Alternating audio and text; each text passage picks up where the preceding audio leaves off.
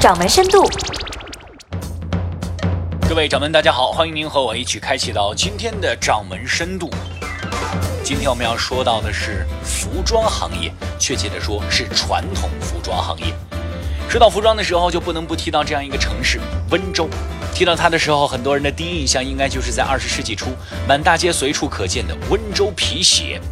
如果要再让您想一想的话，可能就是各种社会新闻当中铺天盖地的温州商人嫁闺女这陪送的惊人嫁妆。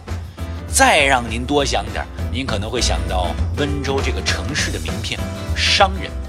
温州人会赚钱，这应该是骨子里的东西。温州民营经济起步很早，发展很快，也出现了不少的著名企业，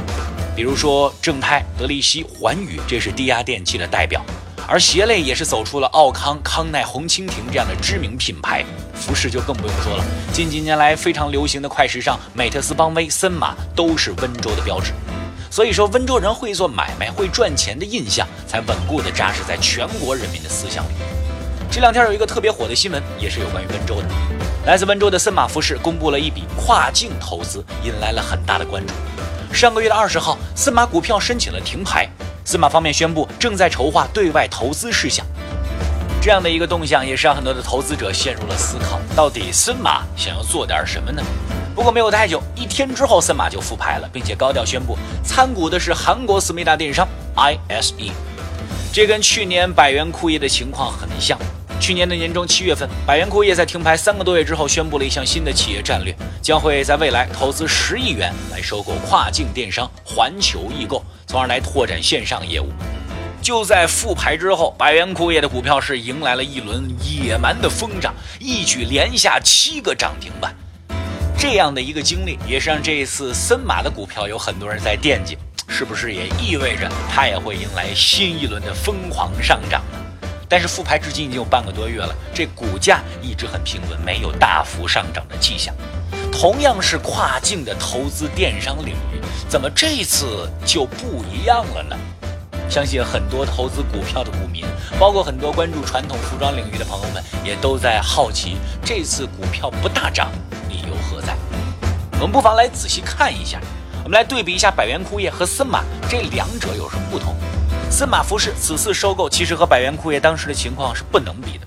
首先，我们来看投资背景方面，百元库业从二零一二年开始业绩下滑，收购是为了寻找新的利润增长点，而森马在这次投资之前呢，一直处于增长盈利状态。再来关注投资金额方面，百元库业当时是净利润直线下滑，市场一直质疑收购溢价偏高，而森马方面的投资金额不过是公司流动资金账上的九牛一毛啊。最后来看投资效果。百元库业在收购环球易购之后，环球易购整体销售呈现了稳定增速的状态，兑现了收购时所出的业绩承诺。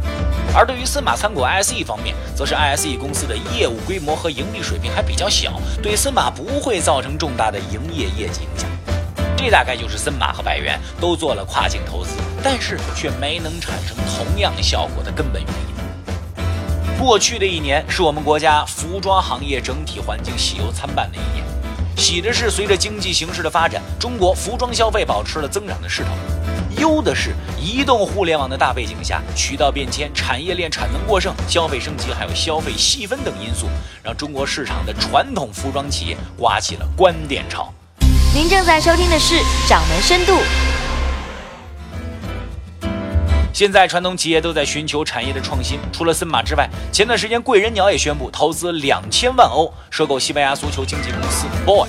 另外还有罗莱家纺，他们与荷尔泰签署了合作战略，预备研发智能卧室系列产品。最近几年，服装行业一直都在变迁，在掌门上就有一位一直做服装行业的老板跟我们说过，九几年那会儿，服装行业是被需求推动，市场供不应求，所以好多品牌都是那个时候发展起来的。然后就一直处于平稳发展的状态。